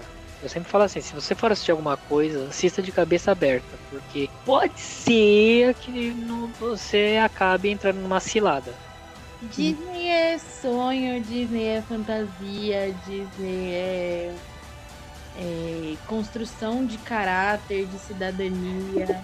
Disney é. é só- meu, não, tem o falar. Disney, pra mim, é maravilhoso. Eu acho que a Disney, desde os primórdios, desde os primeiros rabiscos, já tinha o intuito de ser o que é hoje, que é uma coisa assim, fora dos padrões, é, é grandioso demais. É algo pol- polêmico pra caramba, onde muitas pessoas que têm inveja, que têm problemas com a própria personalidade, acabam jogando seus problemas em cima dela, da, da- Bom, do geral. eu, eu fiz essa pergunta pra Ju no início eu faço pra você. Qual é o primeiro filme que vem na sua mente quando a palavra Disney é dita? Fantasia. Hum, Cara, Disney é Mickey. Mickey é fantasia. Tem jeito não. eu até perguntei pra Ju, tem algum filme da Disney assim que você não gosta? Piada. Claro que não. Eu falei que quem fala mal da Disney é uma pessoa que não tem alma, não tem coração. Probleminhas. A pessoa tem que fazer terapia, tem que ir no psicólogo. Não, brincadeira, gente, é brincadeira. A pessoa tem direito de não gostar ou gostar das coisas, mas você que não gosta da Disney vai no psicólogo. Você não tem alma. Você não tem alma. Eu acho que a Disney né? é uma. A Disney ela, ela causa uma, uma construção dentro da, das pessoas que assistem. Porque ela é para todos para todas as idades, para todos os alvos, para todos os públicos. Todos os filmes da Disney têm um embasamento, todos os filmes da Disney têm uma moral, tem algo a ensinar, uma lição. Todos os filmes da Disney, eles passam por um crivo muito específico para poderem serem exibidos não é uma coisa assim aleatória de ah, vou fazer e pronto, acabou. Então, assim, a Disney é uma, é uma empresa, né? Não deixa de ser uma empresa que ela faz realmente aquilo para que ela foi proposta a fazer, que é fazer você ter sonhos. É isso. Que lindo isso. Eu sou apaixonada pela Disney. E tem algum E filme qual- favorito também? Da Disney, não tem um favorito, eu tenho milhões de favoritos. Rei Leão. é, mas, gente, como não? Como não, Rei Leão? Pocahontas. Sereia, Dumbo. Ah, gente, não tem como, não tem como. Desculpa, não tem como. O meu é Hércules. É o que eu mais gosto é o Hércules. Hércules, gente, nossa. Meu. Favor de norte a No início o mundo era um É, horror. não tem como. Como se espalhando o teu. Eu sei todas as Parei. É um prêmio por jogar mal. Brincadeira, parei, vai, continue. Mas, mas só pra saber assim, na, só pra saber sua opinião, o que, que você acha de Pequena Sereia? Sensacional! Eu amo Pequeno Sereia. Sou Mesmo você ach- é, vendo que ela desiste de ser quem ela é por causa de um homem. Na verdade, ela não desistiu de ser quem ela é por causa de um homem. Ela abriu mão de uma coisa que ela tinha que pra ela não era tão essencial assim, que era a voz, pra estar com a pessoa que Nossa. ela ama. Como a voz não é essencial? Você Pra ela fala. era. Ela poderia viver a vida dela sem ter uma voz, falando por linguagem de sinais. Ai, meu Deus. Qual o problema? Ah, isso eu não aceito. Eu verdade, não você vai aceito. encarar o filme da Disney com o feminismo ou o machismo, você tá lascado. Porque Não, isso é verdade. não tem nada. Mas, sei lá. Eu, eu vou ficar muda por causa de um homem? Gente, Não é por causa de um Não. homem, é por causa do amor da sua vida. Eu acredito muito que o amor ele faz a gente abrir mão de certas coisas. Independente de ser com um Ah. homem, de ser com uma mulher ou de ser com. Enfim. Eu acho que dentro É de um relacionamento você tem que ceder pra estar com a pessoa. E ela cedeu do lado dela. No momento dele Agora- ceder, ele também cedeu. tudo, gente. Agora tudo faz sentido. Eu não gosto de amor. Então, por isso que eu não, eu não entendo. Ai, que menina horrorosa! Não quero mais falar com ela, ela não gosta do amor. Ela não deve gostar de mim também. Ai, meu Deus. Tem vários tipos de amor. Eu tô falando do amor de, tipo, você, sei lá, se sacrificar, tipo, a sua voz por Mas causa isso de uma você pessoa. faz no mundo, na vida inteira, em todos os âmbitos da sua vida. Se você ama o trabalho que você faz, em algum determinado momento você vai ter que ceder, você vai ter que abrir mão de alguma coisa para estar nesse trabalho. É, é- isso é, isso faz parte da vida. A vida é assim. Ah, mas no trabalho a gente ama o dinheiro. Nossa, Porque você não vai conseguir viver. Ai, ai, eu adoro jogar essa linha na fogueira. É uma maravilha. Não, gente, um dia, um dia eu vou conhecer esse amor aí que vocês estão falando, eu acho. Não, então, mas é, é isso Tá. que eu tô falando, Ju. Não é um amor entre homem e mulher, ou entre mulher e mulher, ou entre ser humano e ser humano. Estou falando, isso é uma coisa que acontece em tudo na sua vida, independente do que for. Tudo que você vai fazer na sua vida até você morrer, em algum determinado momento você vai ter que abrir mão de alguma coisa, você vai ter que ceder em alguma coisa para ter aquilo que você quer, aquilo que você gosta, que você É verdade. Eu daria a minha voz pra salvar a vida da Ana Kim. Pronto, é isso. É esse amor que eu tô falando.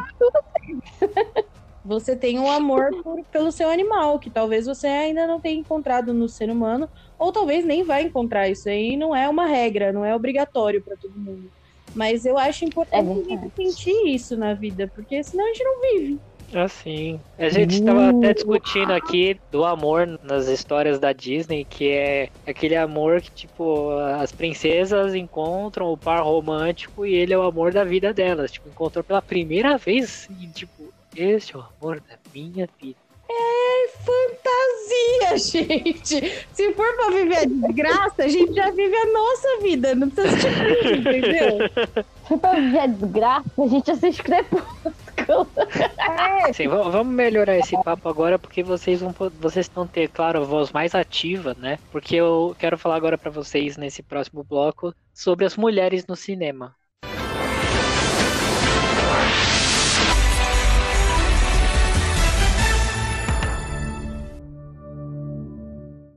Eu acho incrível as mulheres batendo de frente, não sendo só atrizes, mas entrando com roteiro, entrando com direção. Eu acredito que ainda precisam muitas portas serem abertas para mulheres que ainda não são. Uma mulher diretora, roteirista, enfim, atrás das câmeras, né, ainda tem muito preconceito, ainda tem muita porta fechada, ainda tem muita fofoquinha, muita especulaçãozinha, muita, muita coisinha assim que meio que poda algumas coisas. Mas eu acho muito importante pessoas como J.K. Rowling, que né, a gente já falou de Harry Potter, mas eu acho importante ressaltar que são pessoas que se impõem dentro desse ambiente predominantemente masculino.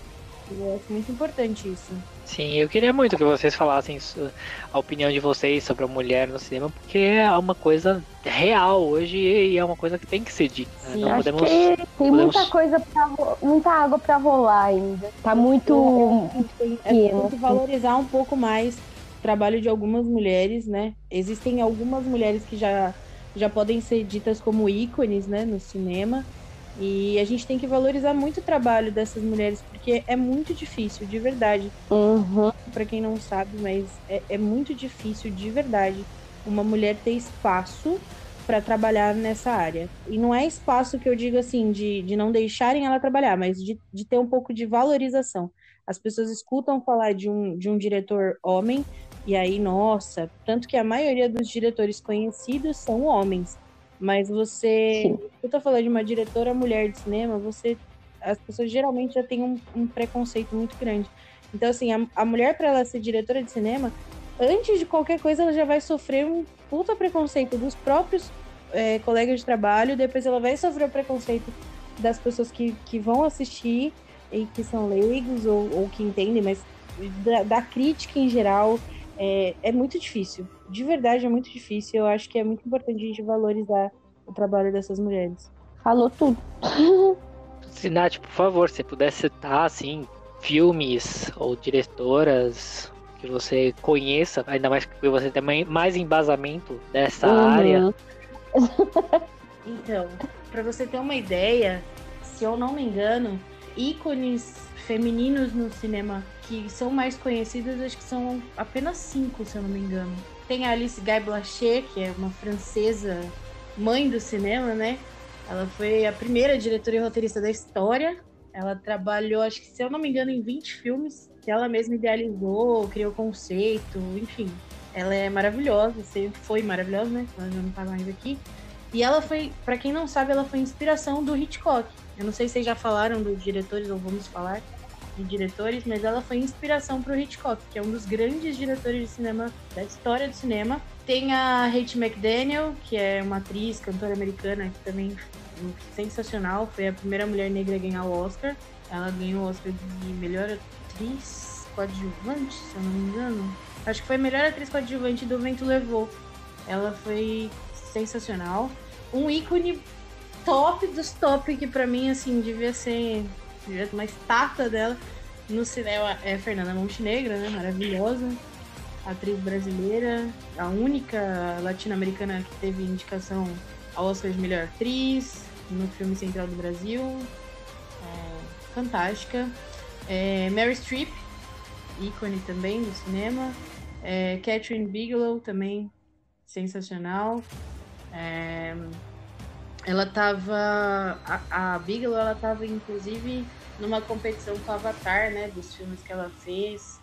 Ela teve, ganhou o Oscar de melhor direção na, na 82 entrega do prêmio, se eu não me engano, em 2010. É, ela é a única que venceu nessa categoria, né? Ela é fantástica, sensacional. Então, se eu não me engano, é, são poucos ícones femininos, mas acho que esses cinco são os mais conhecidos do público. E eu coloquei a Fernanda Montenegro nesse meio, porque ela não tá, mas tem, tem várias mulheres no meio que não têm reconhecimento, mas que são fantásticas. É, a feminista que é a Laura Miller, que é maravilhosa. Enfim, tem várias mulheres muito boas dentro do cinema que a gente precisava muito, muito mesmo reconhecer e que elas infelizmente não têm reconhecimento e representatividade nesse meio. Mas eu acho que seria importante a gente reconhecer essas, essas, essas mulheres, né? Tem até da Bara também, que foi um, um nome conhecido da história, que fez Cleópatra, Marilyn Monroe, que também era sensacional. Enfim, mas eu acho importante a gente reconhecer o nome e a representatividade feminina. Eu não posso falar muito porque eu sou homem e eu só assino embaixo no que a Nath ativa, fala. Viu? Homem também tem voz ativa. Ah, sim, mas é... é. Eu deixo vocês falarem porque vocês têm a, a. Homem pode até ter voz, mas a voz que eu quero é a voz feminina. Sendo dita. Se quiser falar também, Ju, fique à vontade. Não precisa ter. Não, não. Atrizes nem, que você nem, gosta? Nem posso. Fala algumas atrizes que você gosta. A atriz que eu gosto, eu gosto da Mary Streep. Tem duas atrizes em específico que eu gosto muito, que são a Natalie Portman e a Kira Knightley. São as duas que eu gosto muito. Gosto bastante da Scarlett Johansson e da Jessica Lange, minhas preferidas. Muito boas. Só. Hum.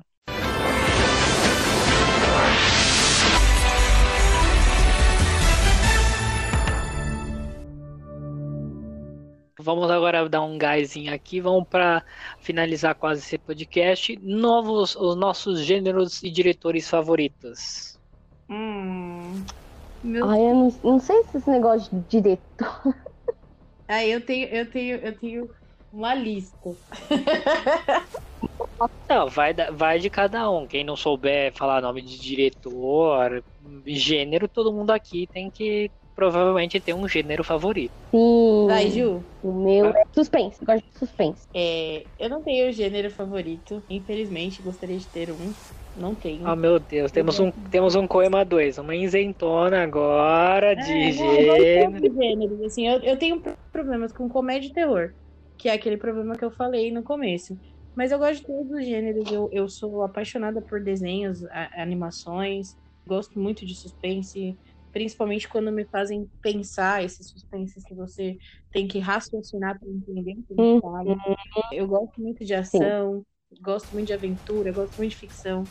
E diretores, eu tenho uma lista de, de favoritos. Eu posso falar rapidinho? Pode. Eu tava esperando, eu tava esperando claro. esse momento.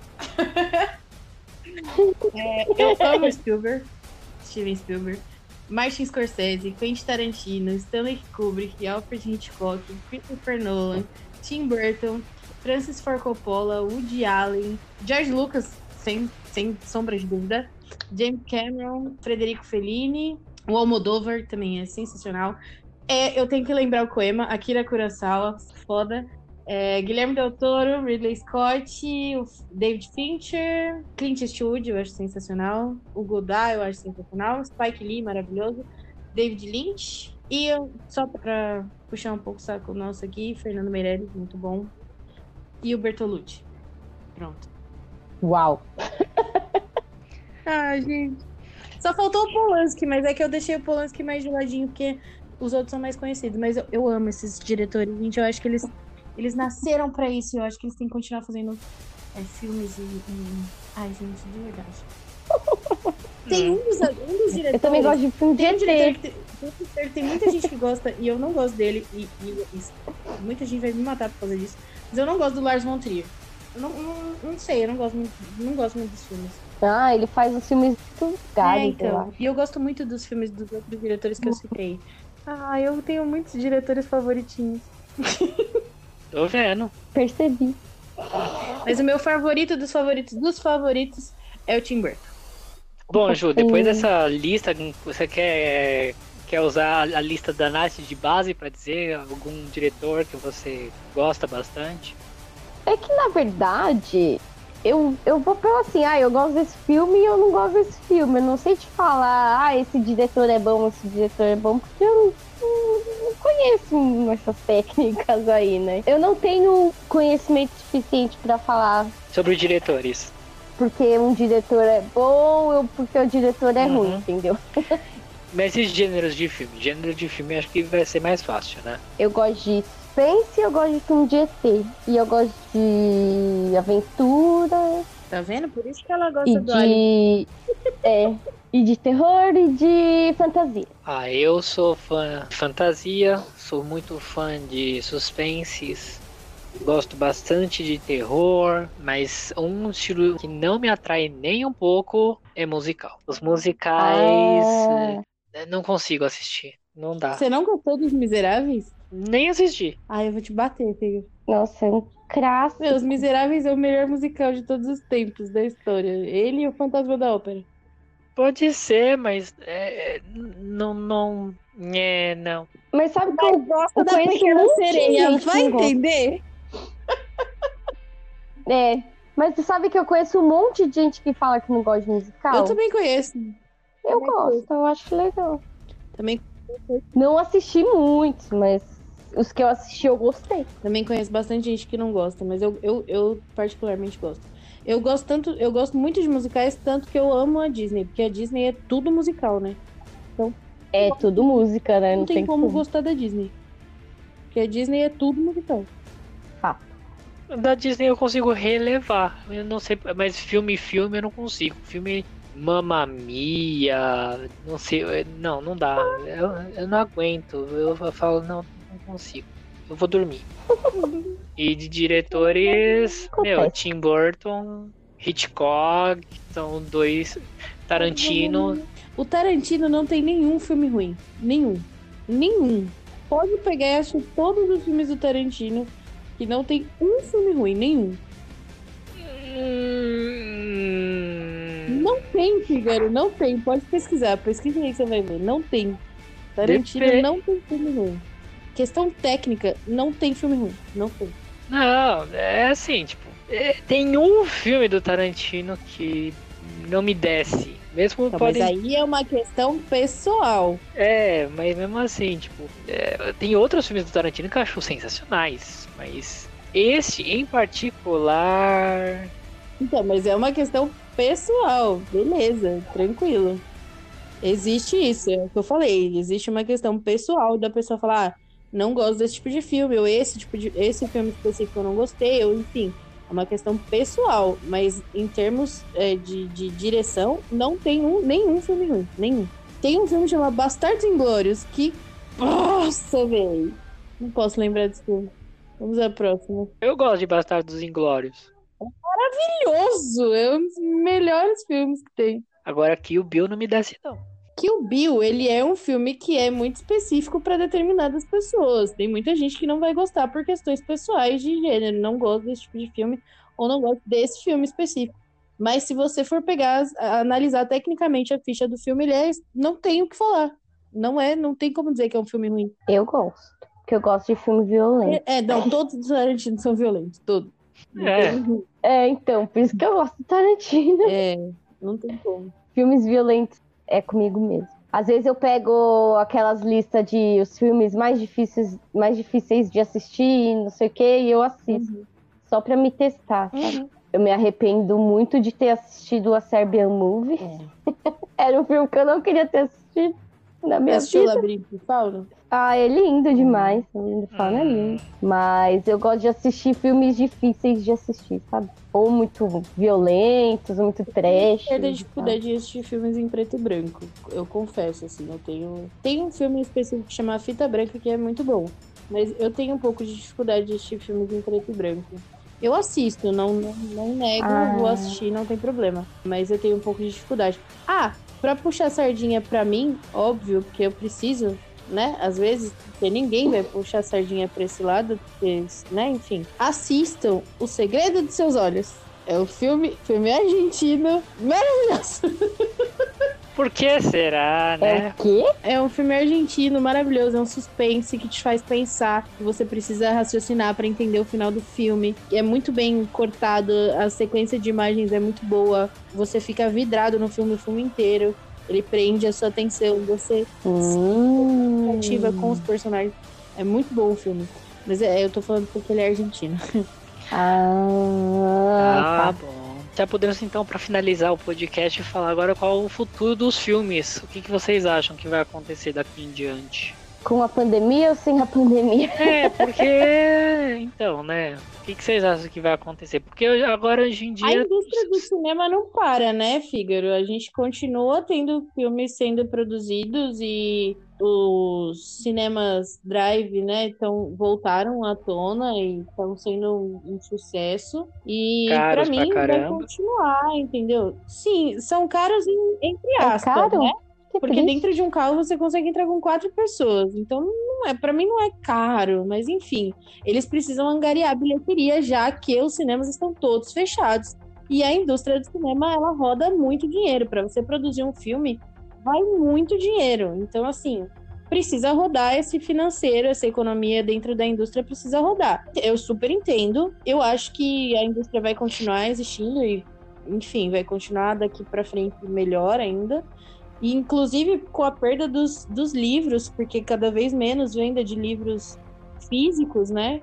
Então, assim, eu acho que a indústria do cinema vai continuar crescendo e, e eu amo essa área. Eu acho que filme é uma coisa que, que prende todo mundo e é difícil você achar alguém que não goste de nenhum tipo de filme. Então, eu, eu não vejo eu não vejo muitos problemas para a indústria do cinema, não. Posso fazer uma pergunta pra vocês? Sim, O que vocês acham de filmes 3D? uma porcaria. Porque eu particularmente acho desnecessário. Mas eu queria ouvir a opinião de vocês sobre isso. Eu não é gosto. E aí, Nath, especialista. O? Fígaro falou que é uma porcaria, que ele não gosta. Eu acho que depende muito do, do intuito. Eu acho que depende muito daquilo que o filme está se propondo. É, eu acho que tem filmes que são completamente desnecessários, como já foi dito. Eu acho que tem muito filme que não tem necessidade de ser 3D. Eu acho que é uma bobagem. Inclusive, vai atrapalhar até quem usa Uhum. óculos, porque assistir filme em 3D para quem usa Eu. óculos é muito ruim. Ah, desgraça. Mas eu acho que tem alguns filmes que são propostos justamente que, que, que realmente fazem você emergir no filme. Tem, tem algumas propostas que são muito boas em 3D. Voltando no Avatar, eu achei sensacional a versão em 3D, É. porque eu acho que realmente você consegue emergir mais no filme, você consegue ter uma sensação diferenciada no filme. Eu acho que são. Alguns filmes são com a proposta certa, eu acho que é, é legal, é bacana. Alguns filmes eu acho que são desnecessários realmente, mas existe uma gama muito grande de pessoas que gostam de outras sensações dentro do filme. É, não é à toa que tem muitos parques, né, em alguns lugares que já usam o, o 7D para alguns brinquedos, para alguns brinquedos e que são muito procurados, né? Em Gramado tem um parque dos dinossauros que eles têm um cinema 7D e eles apresentam um filme de dinossauros em 7D, onde a cadeira ela treme, ela vira para um lado, vira para o outro, tem a sensação da água que cai uma aguinha, tem a neve, é, o fogo, você sente a cadeira esquentar, é, picada da Nossa. cobra, tem uma cobra no filme que, que sai um, um negocinho debaixo da cadeira do, do cinema que, que pega na sua perna e você tem a sensação. Então, assim, é, eu acho que a proposta- Caramba, que acho que a proposta do filme é que tem que ser a correta. Então, eu acho que, por exemplo, nesse caso do, do Uhum. filme do- dos dinossauros nesse parque, eu acho muito legal que tenha todas essas sensações. Agora, não adianta você querer colocar um 7D num filme que não tem essa proposta, porque não, não vai, não vai, é, não vai combinar. É a mesma coisa do 3D. O 3D ele tem que ter uma proposta. Aí é legal. De, de outra forma, eu acho desnecessário. É, eu acho que a maioria é Só desnecessária. atrapalha, na Os verdade. filmes que falam, ai, 3D Só e, atrapalha, e na tipo, verdade. mano, cadê o 3D dessa? É, e eu uso óculos, Eu né? também. Então, eu fico bem brava quando não vale a pena o 3D. É, é naquelas. A, a sen- a sensação do 3D, no caso, é pra emergir você dentro do filme de uma situação visual. Então, Pra você ter aquela sensação do a mão que vai à frente da tela, você tem a, a noção visual de que aquela mão está saindo da tela. A, a pedra que está sendo jogada no personagem B, a- agora você vai estar vendo aquela pedra vindo na sua direção, como se você fosse o personagem B. Então, tipo, é- essa sensação do 3D, ela, pra mim, ela se perde muito. Porque tem muitos filmes que botam a Uhum. característica do 3D que você assiste e ela, ela não consegue de forma nenhuma te fazer ter essa sensação. Você fica olhando pra tela, assistindo Uhum. e esperando aquela sensação de tá vindo em mim. Exatamente. Isso é muito. É. E ainda mais vocês falaram, é, usa o óculos. Pra quem usa óculos é pior ainda, porque você tem que colocar o óculos e tem que colocar o óculos por cima do Uhum. óculos pra você poder enxergar o que tá sendo feito. Aí vai quebrar mais ainda porque de certa forma, na minha visão, quando você usa óculos e tem que usar um óculos 3D, você volta é, falando que o 3D é a quebra da quarta parede, mas pra mim, quando você tá de óculos, você vai colocar uma nova parede. Então você Hum. tem ainda a parede do óculos para deter o 3D. Então você acaba não aproveitando aquilo. Isso tem que valer muito a pena. Senão eu assisto dois É, vezes. então, eu acho que você tem que. A pessoa que vai no cinema já tem que ir é, com essa ideia, sabe? Vale a pena? É um filme que tem essa proposta, que, Uhum. que vai me fazer ter uma sensação diferenciada se estiver em 3D? Se não, não assista em 3D, porque assim, o que que acontece? Por que que existe tantos filmes em 3D hoje? Porque a gama populacional que pede o 3D é muito grande. Então, o que que acontece? Se você tem muita Hum. procura, você vai ter, você vai oferecer cada vez mais. Se você não tiver tanta procura, você não vai oferecer mais, porque não vai render para você. Então, o que que acontece? Se você tem um filme Uhum. em 3D que você vê que não é necessário, não vá assistir em 3D, porque aí você vai diminuir essa procura pelo 3D e as pessoas vão começar a não querer mais proporcionar esse filme em 3D, entendeu? Isso aí, gente. Me ajuda. Não assiste 3D. Então, uma da- das questões de eu colocar essa última pergunta, até, essa da pergunta da Chu foi sensacional, de verdade, pelo 3D. É, mas eu queria voltar também a essa última pergunta do podcast do futuro dos filmes, exatamente pela gama de streams né, que a gente tem hoje em dia Hum, passando filmes. E, por exemplo, a Disney mesmo vai transmitir Mulan, né? Nesse exato momento que a gente tá fazendo esse podcast, o filme Mulan ainda não foi lançado, tá? Ele vai ser lançado na plataforma digital da Disney Plus lá nos Estados Unidos agora em agosto. E quando, quando o. Disney Plus vier aqui pro Brasil, vai ser liberado pra gente em meados de setembro. E uma coisa que eu tava ouvindo falar é que você, além de ele ir só pro Disney Plus, para quem for assinante do Disney Plus, vai poder assistir Mulan, é, você vai ter que pagar o valor, como assim na Netflix, né, dando nomes aos bois. Na Netflix você vai dar um valor X para assistir toda a, a gama de filmes e séries que eles têm por um valor X. No Disney Plus você vai pagar o valor em dólar da assinatura mais o valor do filme. Você vai alugar este filme para assistir. Nossa. Estão tentando voltar com as locadoras, né? Basicamente. De- É, é isso que eu- por isso que eu perguntei, porque como os, os- os cinemas não estão abertos ainda, você falou que tem o drive, sim, tem os drives. Eu achei uma ideia muito boa, muito legal. Drive-in com os filmes rolando, achei muito legal. Só achei um pouco caro, mas você me falou são quatro pessoas no carro para assistir e tudo mais. Então, ok, não fica tão pesado. Se for pensar assim. Mas a gente tem que pensar que também tem outros filmes que ainda não foram lançados, que foram interrompidos para ser lançados por causa dessa pandemia. Mas a gente fica naquela ideia. E agora? Os cinemas vão voltar a abrir? Vão ter a mesma Não. força que tinha antes? Os Vão. filmes. Ai, eu tô doida pra ir no cinema. Vão porque o, o cinema, ele não é. A experiência do cinema não é só você assistir um filme. É, os, os streamings são legais, eu acho bacana, principalmente pra você rever coisas, né? Você assiste um filme e depois Uhum. rever no streaming, eu acho muito bacana, acho muito legal. Os streamings acabaram com as videolocadoras, que eu amava particularmente, é, de você ter essa sensação, essa experiência de você ir numa locadora e procurar um filme, conversar com o consultor e enfim.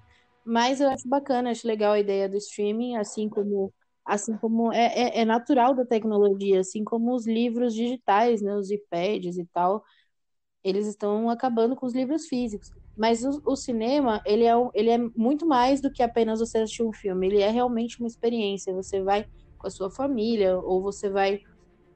Você tem uma sensação diferenciada num telão, com, com áudio muito melhor. Enfim, tem várias coisas que englobam você ir ao cinema.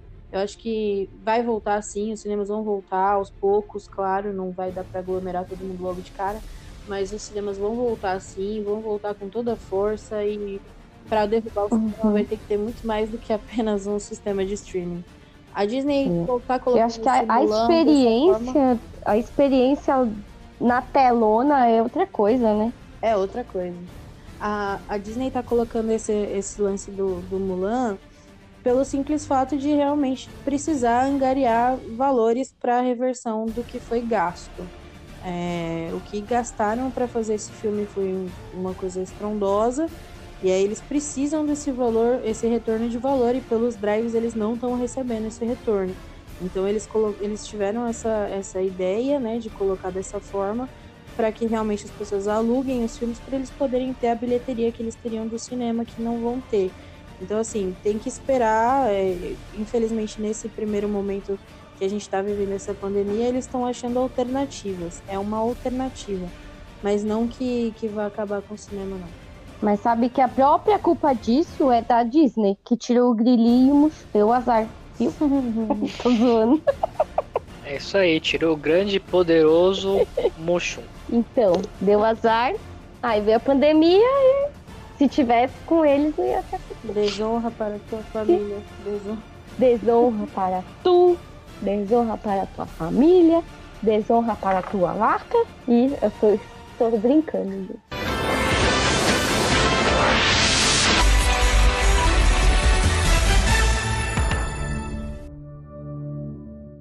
Bom, queria agradecer você, Ju, você, Nath, obrigado por estarem aqui comigo em mais um podcast, em mais uma gravação.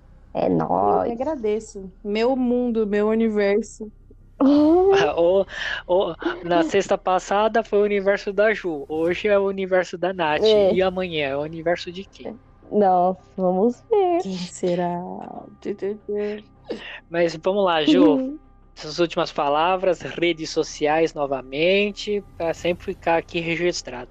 Meu Instagram é Juggernaut com H11. Eu não uso Facebook. Quer dizer, eu até tenho, mas não uso. Pode me seguir lá no Instagram. Sempre que quiserem falar de jogos, conte comigo. E se vocês quiserem uma, uma dica de coisa ruim pra bad, Crepúsculo. Isso. Nath, por favor. É, meu Instagram é Angel Underline Nath, sem só o N-A-T, né? Angel Underline N-A-T 1989. Quem quiser falar sobre filmes, pode me chamar no direct, a gente conversa. Adoro falar sobre filmes. Quem quiser dicas, consultoria, resenhas, enfim. Espero que vocês tenham gostado das minhas opiniões, meio polêmicas às vezes. Mas é isso aí, tamo junto e logo logo estaremos juntos no, em outro Fcast. Ai, que bonitinho. Para finalizar, a minha pessoa, agradecer a vocês, obrigado por estarem ouvindo o podcast. Não esqueçam de curtir, compartilhar, sigam a Ju e a Nath, são pessoas sensacionais que sempre estão aqui conosco. Já são em oito, edições, quase chegando na décima edição. E como eu sempre, no final do podcast, eu sempre dou uma dica do próximo episódio. E eu posso dizer que é bem festivo, bem festivo.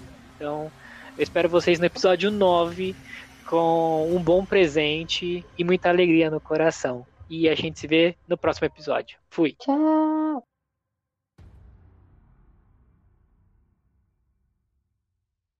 Hum, acabou, pessoal. Essa é frase é minha. Sai pra lá, meu chapa. Deixa o astro fazer isso. Acabou, pessoal. Acabou, pessoal.